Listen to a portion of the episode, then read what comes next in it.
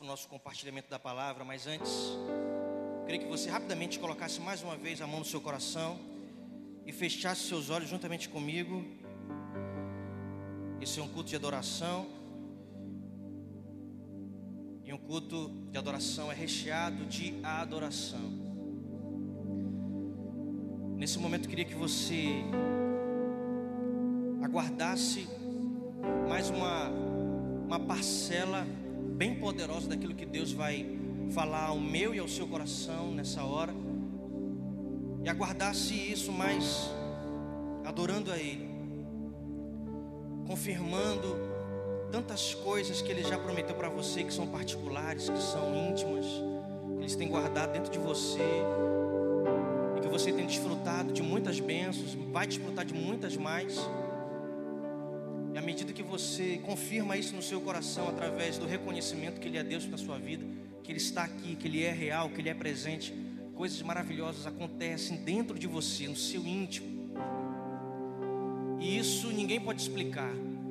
Através da adoração, coisas inexplicáveis acontecem. É só você e Deus.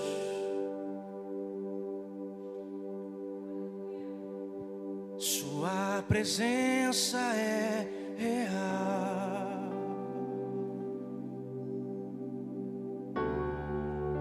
Aqui nesse lugar. Oh Deus, Sua presença é real.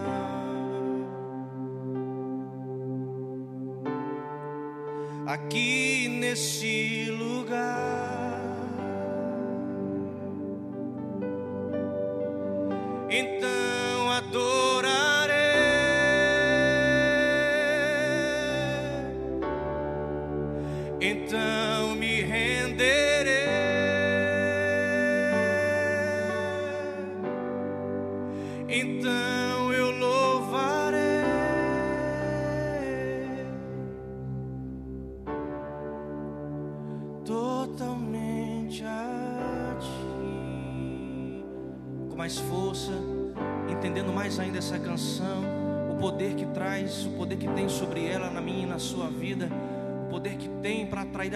Mais ainda do Senhor para este lugar, não somente para cá, mas para o seu coração, de forma poderosa. Enche aí o seu pulmão de ar e vamos louvar o Senhor, vamos adorar a Sua face. Ei, Ele tem reservas poderosas para derramar sobre mim, sobre você. Algo poderoso está para ser destravado da sua vida. Levante a sua voz, abre o seu coração, diga para Ele quanto você o ama, o quanto você o adora, você anela pela sua presença. Ele está aqui, ele está aqui, ele está aqui. Sua presença é real. Sim, aqui neste lugar, no meu e no seu coração. Aqui que ele é real. Sua presença é real.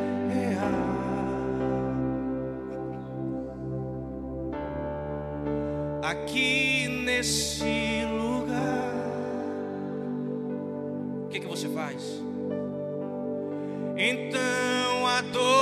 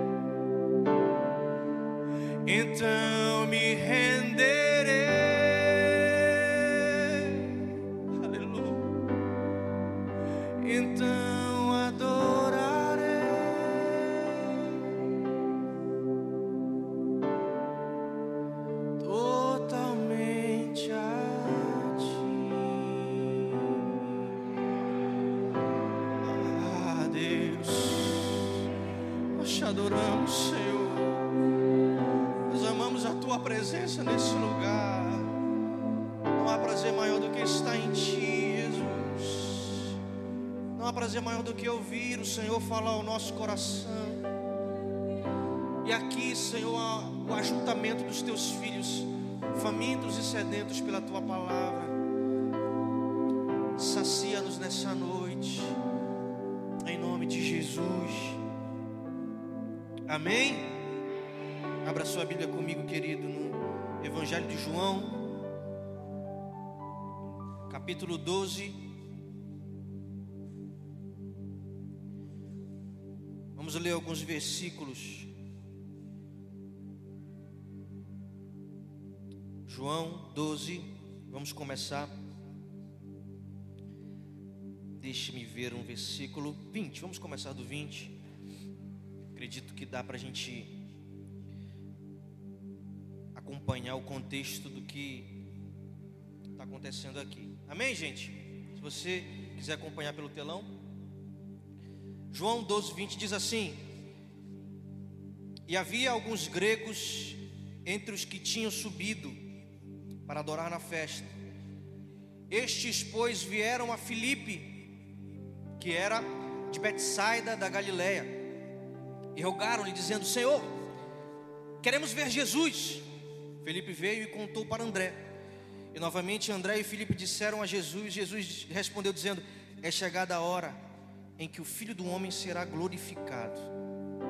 Na verdade, na verdade, eu vos digo se o grão de trigo caindo na terra não morrer, permanece só.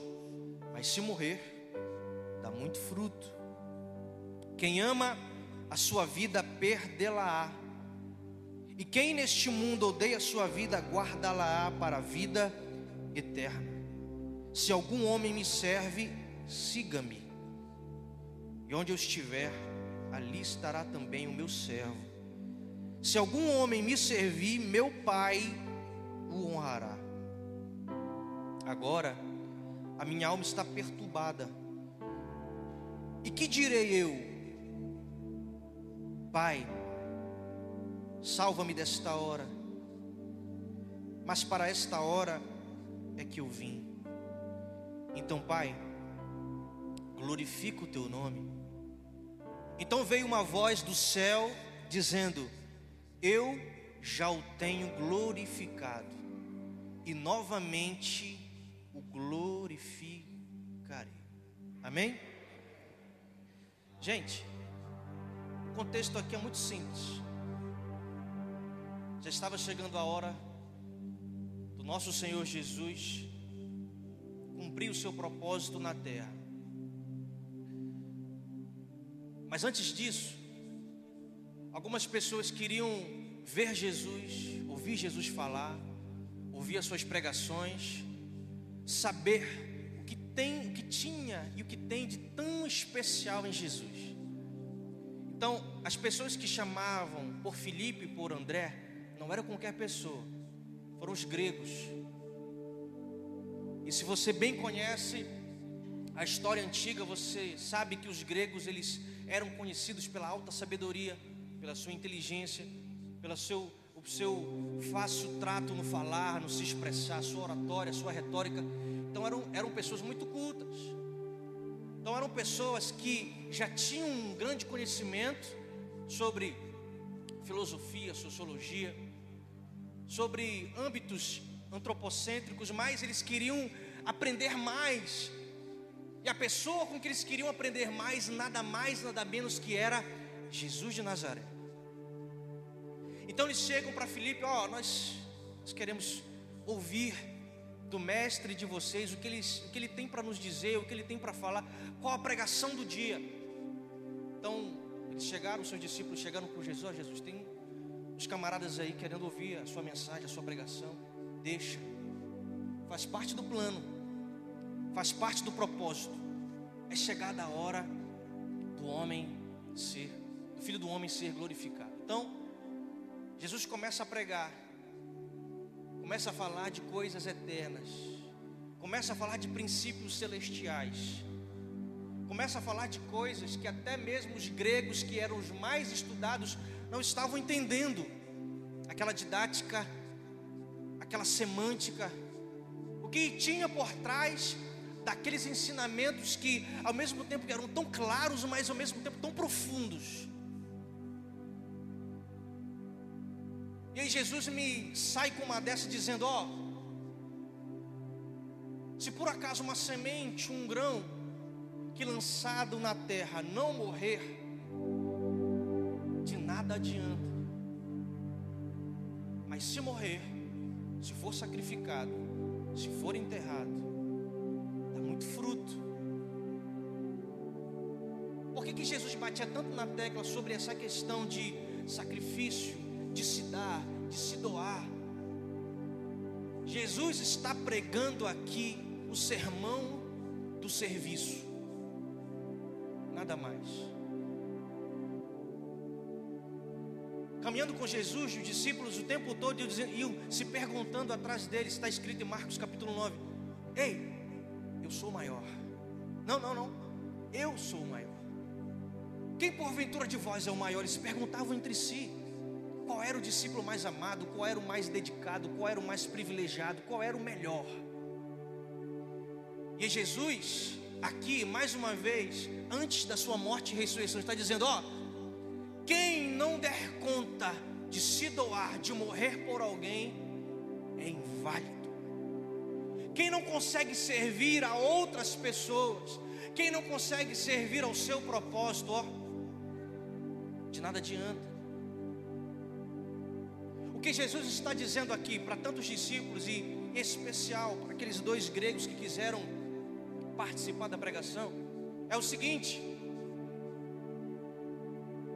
há um privilégio, há uma dádiva, há um propósito muito mais genuíno e perfeito para aquele que entende a sua chamada para o serviço, que entendeu a voz de Deus para obedecê-lo a uma ordenança simples.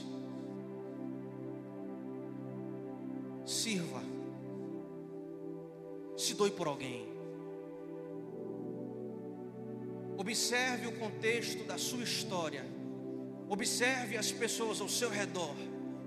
E permita-se ser um grão que vai morrer por eles, que vai se sacrificar por eles. Não precisa chegar nem ao pé da letra para morrer de verdade. Mas a morte, o sacrifício, a doação que Jesus está dizendo para ele é o seguinte, ó, se entregue pelas pessoas. Daqui a alguns minutos ou algumas horas, eu me entregarei pela raça humana, pela humanidade, por aqueles que durante anos e anos negaram meu Pai. Durante anos e anos, gerações e gerações se afastaram do propósito de Deus. Deus se apresentava dizendo: Eu quero relacionamento. E a sua criação, os seus filhos, dizendo: nós não queremos contato contigo. Moisés, fala tu conosco para que não morramos. O tempo todo Deus queria falar e as pessoas não queriam ouvir. E agora, poucas horas da minha morte, eu estou pregando para vocês, através da minha boca pela última vez. Se entregue pelas pessoas sirva ao propósito divino, manifeste o reino que Deus colocou em você. A pregação era essa, mas tão mal compreendida, porque por mais que havia tanta clareza, havia uma profundidade, havia uma profunda sabedoria, não dos homens, mas de Deus, querendo passar para aqueles que iriam herdar ministério, iriam ali herdar a função, o sacerdócio, o mestrado, o pastoreio. Aquelas pessoas que estavam ali iriam começar a igreja.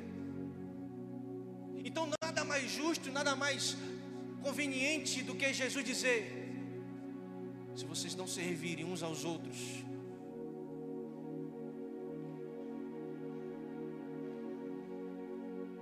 nada adianta.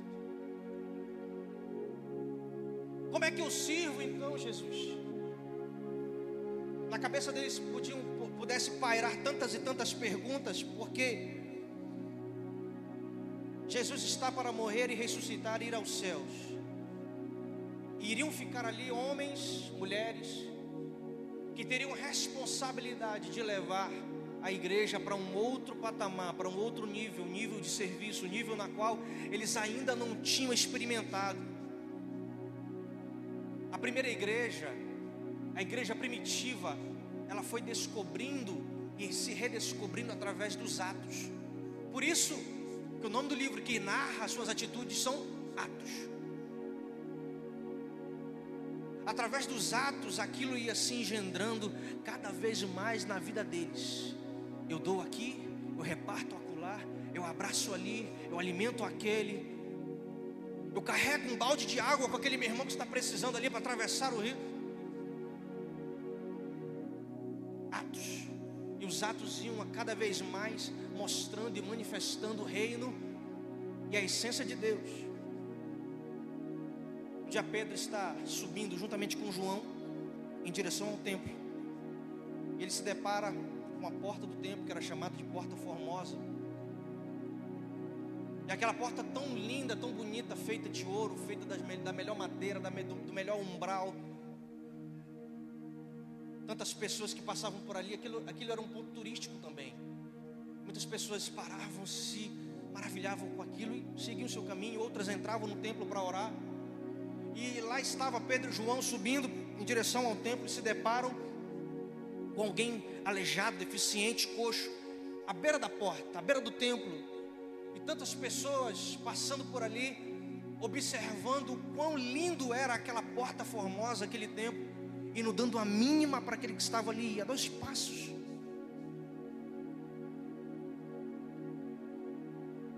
Se fosse nos dias de hoje, era muita história, era muito, muita publicação, muita postagem. E nenhuma dedicatória para aquele que estava ali precisando, por mais que não dissesse nenhuma palavra, mas estava aos olhos de todos a necessidade dele. Pedro João está ao caminho, a igreja primitiva estava indo junto com ele.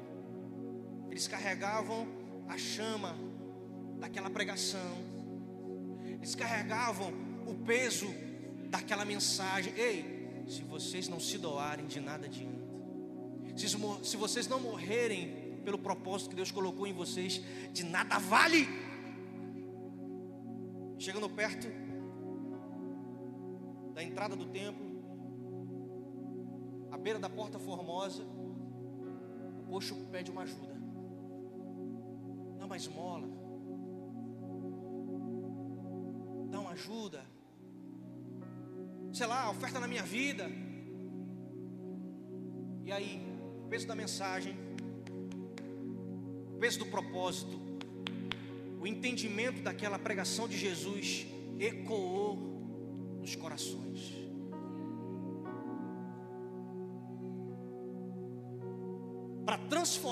Transformar aquele momento em um ato de serviço que mudou a vida daquele homem. A Bíblia conta que ele tinha mais ou menos entre 30 e 40 anos naquela situação.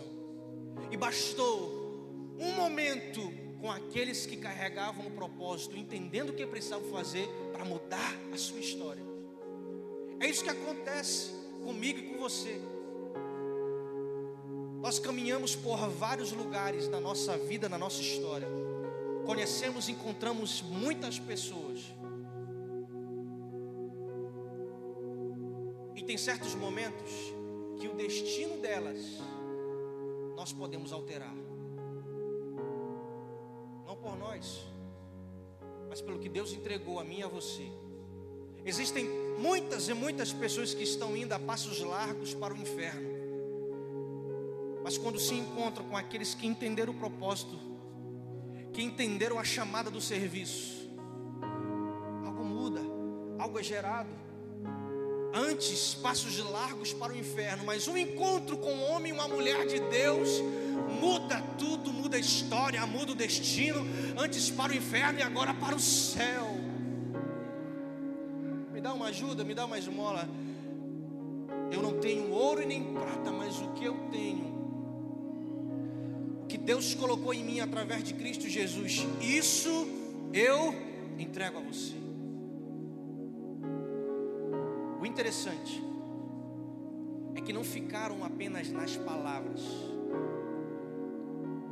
porque o mesmo, o mesmo Evangelho de João e as epístolas de João vão bater pesado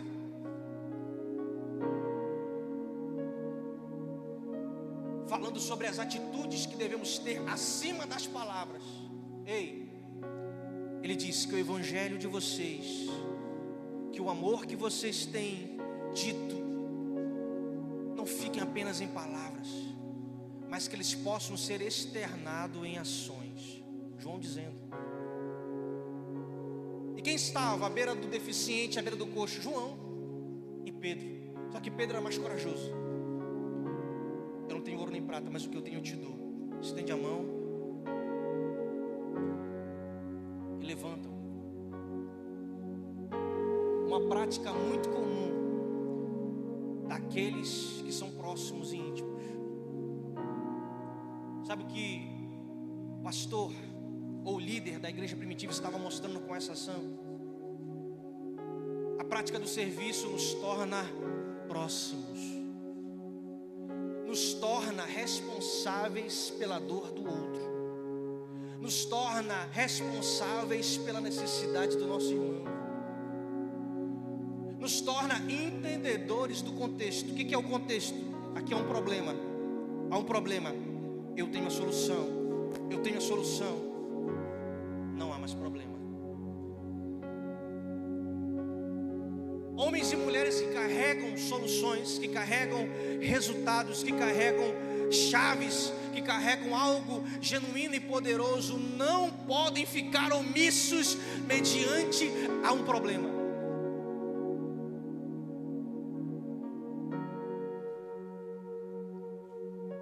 Sabe um dia o que Martin Luther King falou? Creio que a maioria de vocês conhece essa frase muito famosa dele. Ele diz: O problema não é o barulho das pessoas ruins, mas é o silêncio dos bons. É a omissão daqueles que carregam coisas maravilhosas dentro de si. É o desprezo pelo problema, sabendo que tem a solução para resolver. Não fiquem só em palavras mas em ações. A vida daquele camarada mudou, mudou para sempre, porque a prática do serviço que Jesus pregou foi engendrada no coração de Pedro e João, e foi engendrada no meu e no seu coração, foi engendrada no coração da igreja, foi engendrada no coração de todas as pessoas que reconhecem o nome de Cristo como Senhor. E isso a palavra nos afirma, a palavra nos orienta e ela nos assegura. Foi engendrado esse essa prática do serviço em mim e você. O que nós não podemos fazer é deixar isso guardado como se nós fôssemos cisternas onde apenas são pessoas ali acumuladores, acumuladores, eu acumulo sabedoria, eu acumulo riqueza, eu acumulo dinheiro, eu acumulo bens, eu acumulo. Deus nos levantou feitos canais, aonde águas correm por meio de cada um de nós, alcançando vidas, alcançando corações, alcançando pessoas, alcançando lugares. Deus levantou a igreja, não foi para ficar parada, não as portas do inferno continuam não prevalecendo, porque a igreja continua avançando. É a igreja que não para, é a igreja que avança, é a igreja que continua atacando, é a igreja que detém o domínio, é a igreja que determina, que impõe o ritmo. Se hoje nós estamos vendo tantas pessoas envoltas à maldade, ou tantos lugares frios em relação ao amor, é porque nós não, nós não estamos conseguindo ditar o ritmo direito. Porque o tempo todo Deus investiu cada um de nós de muito poder e de muita autoridade. Aqueles que recebem o nome de Jesus recebem poder para ser chamado filho de Deus. João capítulo 1. A prática do serviço foi entregue. E com ela, responsabilidades e atitudes que vem junto com ela. Porque quando nós praticamos o serviço, nós precisamos perder algumas coisas. Eu queria que você se atentasse para isso. Quando nós abrimos mão de tudo para investir no reino, nós abrimos mão do conformismo para estar em conformidade com a palavra de Deus. Nós perdemos algumas coisas, mas é o perder sem se perder, é o perder alguma coisa, mas sem perder a identidade. Quantos estão me entendendo aqui? É perder alguma coisa, mas sem perder a essência. É abrir mão de tantos confortos que podemos adquirir ao longo da vida, para estar em exata conformidade com aquilo que Deus espera de mim e de você. Ou você acha que quando aquele bom samaritano estava caminhando e enxergou aquele homem caído, ele não tinha outras coisas para fazer. Ele não tinha, quem sabe, um encontro. Ele não tinha, quem sabe, uma proposta de emprego. Outra coisa qualquer que pudesse fazê-lo focar de forma diferente. Todas as vezes que a gente se propõe a servir, a testemunhar a prática do serviço, abrimos mão de alguma coisa. Mas é aí que está a chave da questão. É aí que está o entendimento sobre aquilo que Jesus falou. Se um grão, se uma semente, ao cair no solo, não morrer, não perder algo, não se doar, de nada adianta. O serviço tem tudo a ver com sacrifício, não sacrifício físico, carnal, porque não precisamos carregar marcas nenhumas para demonstrar o nosso amor a Jesus.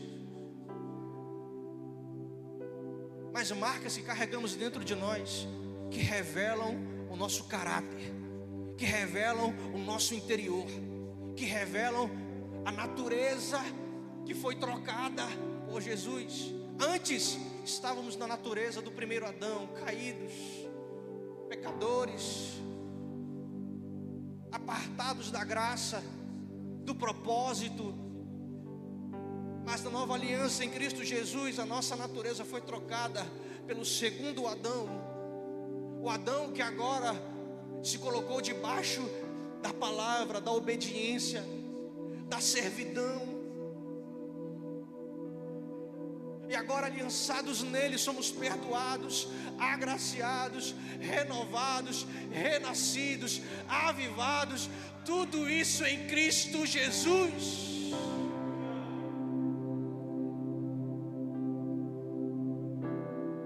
prática do serviço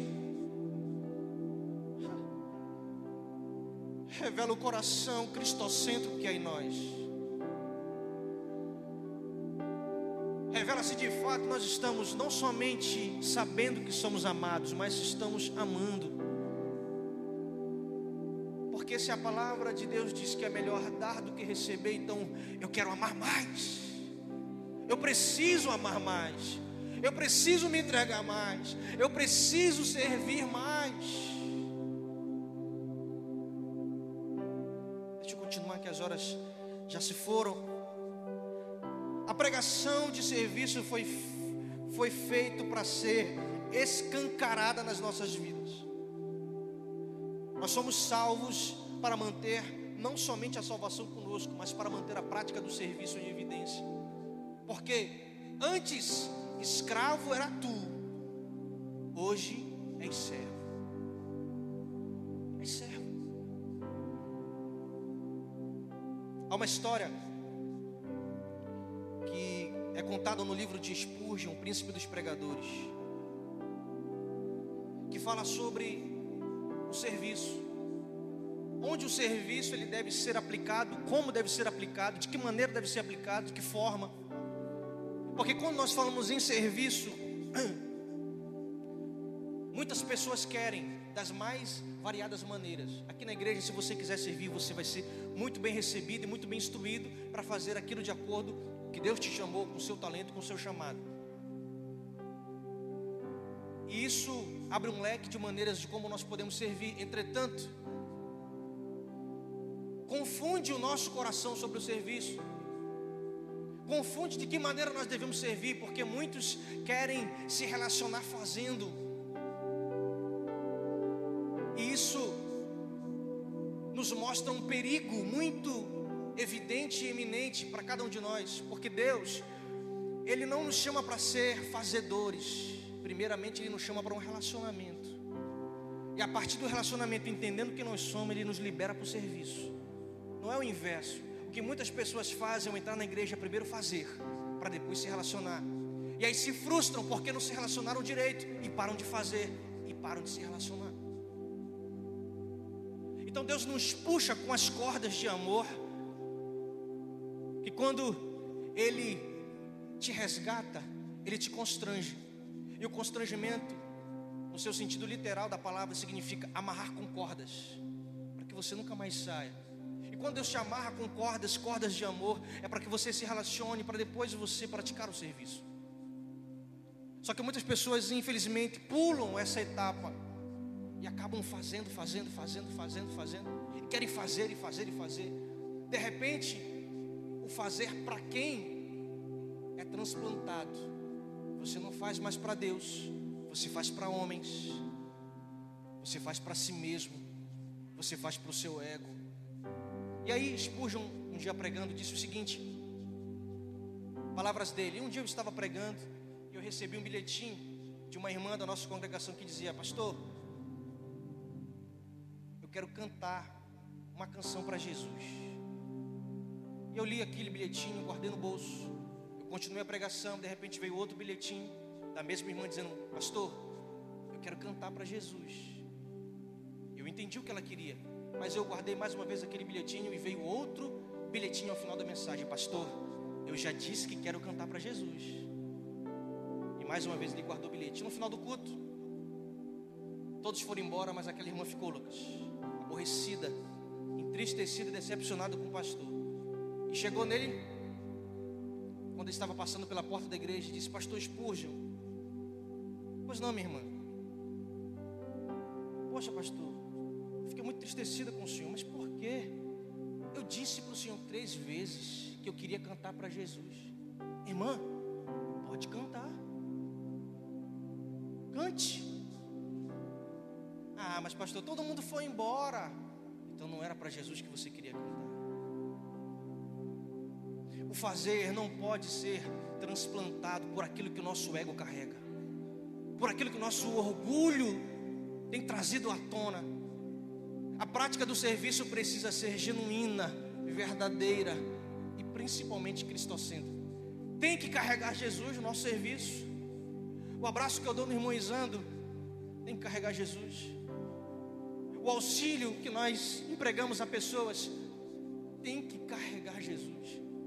A prática do serviço nos mostra o quão dependentes somos de Jesus. O quão amantes somos da Sua palavra e da Sua verdade. Para que a gente não confunda a honraria com recompensas seculares, recompensas passageiras. Porque aqui em João 12 ele diz: Aquele que me segue aquele que vem após mim, o Pai o honrará. Às vezes recebemos alguns aplausos, alguns elogios, palavras carinhosas, nós guardamos isso com muito amor no nosso coração.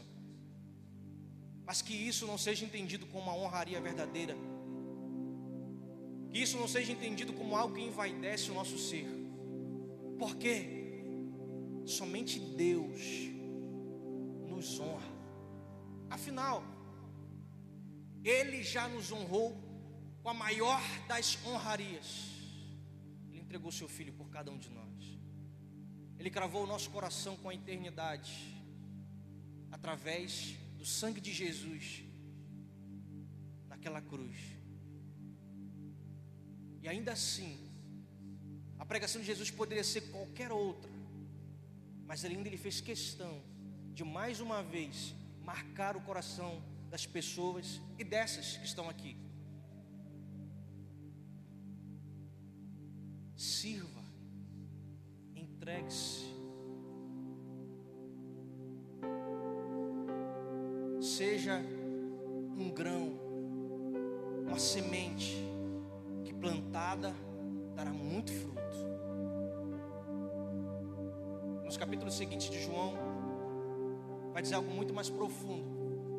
Aqueles que são enxertados, que aqueles que são ligados, que aqueles que são conectados à videira verdadeira dão muitos frutos, e além de muitos frutos, frutos permanentes.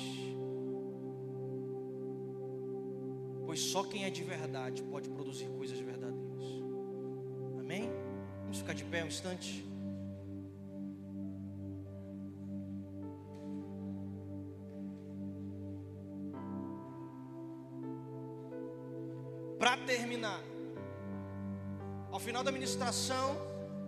Jesus revela um sentimento. A minha alma está perturbada. O meu coração está contrito.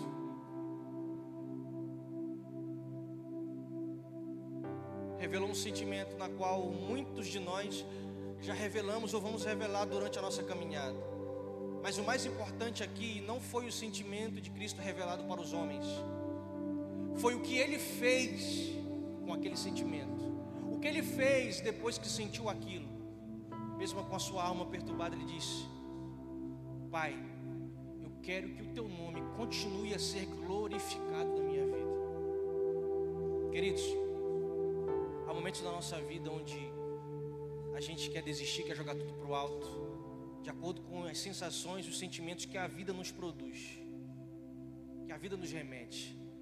Jesus aqui prega para o meu e para o seu coração. Por mais que os, as sensações, os sentimentos sejam ruins, dolorosos, o máximo que você puder, aparta-te deles. Aparta-te deles. Pois o que vai fazer você crescer, amadurecer, avançar é o seu sentimento, a sua obediência de entender que o Pai deve ser glorificado na sua vida. Então, continue, desista, não pare, nenhum minuto sequer, por mais chateado, entristecido, frustrado, continue, pois o caminho que Deus preparou através de Jesus trará surpresas, trará alegrias, trará vitórias trará resultados, trará chaves viradas na minha e na sua vida. A frustração, a infelicidade, a tristeza, os caminhos tortuosos, eles não são o fim do caminho, eles são parte dele. Maravilhoso esperando por cada um de nós. Esperando por aqueles que entendem que devem se entregar a Cristo e também devem se entregar a tudo aquilo que Ele projetou.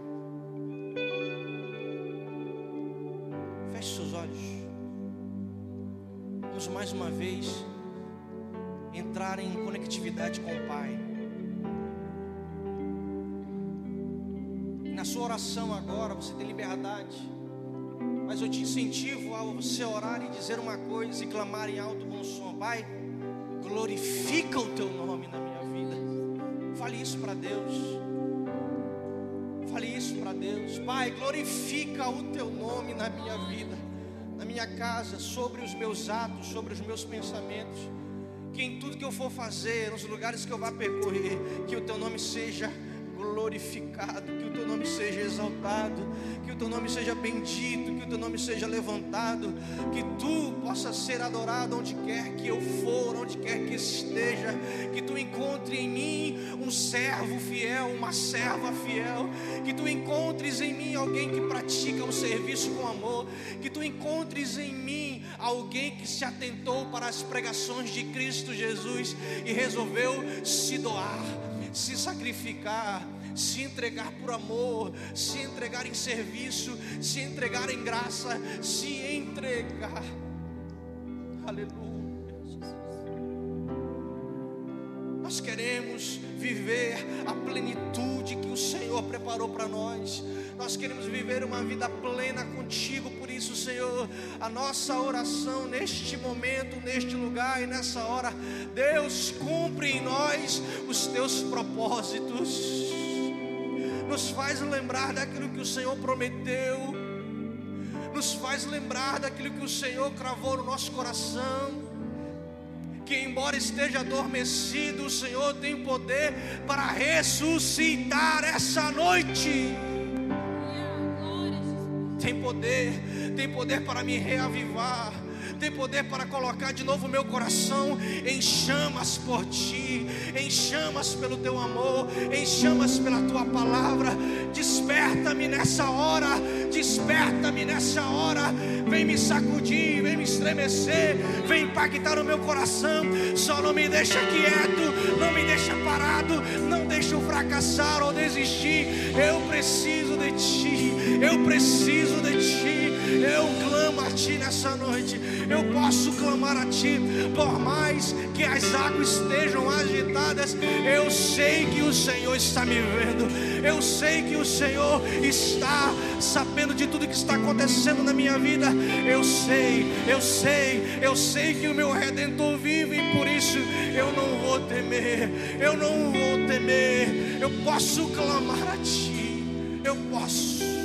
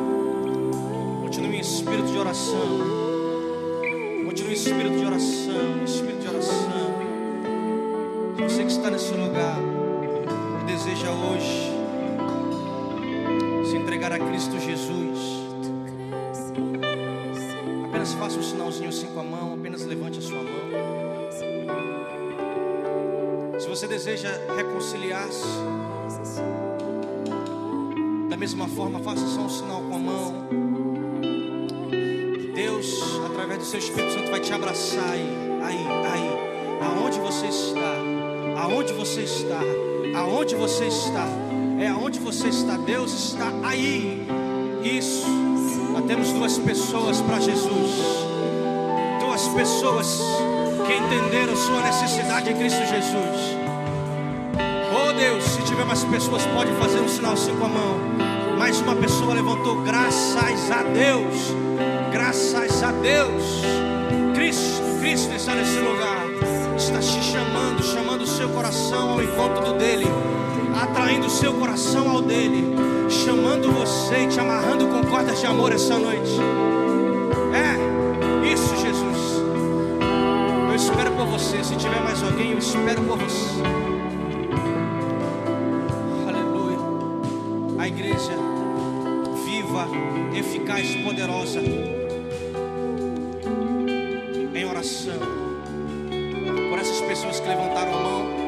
entregando a Cristo Jesus, se rendendo a Ele, voltando para Ele, se reconciliando com Ele. Ah, querido, a festa, a festa nesse lugar, a festa no céu e a festa nesse lugar. Há algo poderoso espiritual acontecendo aqui. Há algo diferente, especial acontecendo neste lugar. Neste lugar, querido Deus, pedimos por esses homens e mulheres que levantaram a mão em direção a Ti, em direção ao Teu socorro, em direção à Tua graça, em direção ao Teu amor. Nós, como igreja do Senhor, pedimos a Ti, crava no coração dessas pessoas a Tua eternidade. Crava nos seus olhos as promessas que tu tens feito para cada uma delas. E em nome de Jesus, salva-as, salva-os, lava com teu sangue, perdoa os pecados, em nome de Jesus, traz para um outro, nível, um outro ambiente, antes apartadas da graça, mas agora vivas em ti, vivas em ti, vivas em ti, pois aqueles que estão em Cristo Jesus, nova criatura é, já se foram as coisas velhas, eis que tudo se fez novo para aqueles que estão em Cristo Jesus. Deus abençoe vocês. Deus abençoe a casa de vocês, em nome de Jesus. E se a igreja do Senhor concorda com tudo isso, dê um brado de glória nesse lugar, aplaudindo ao Rei dos Reis e Senhor dos Senhores.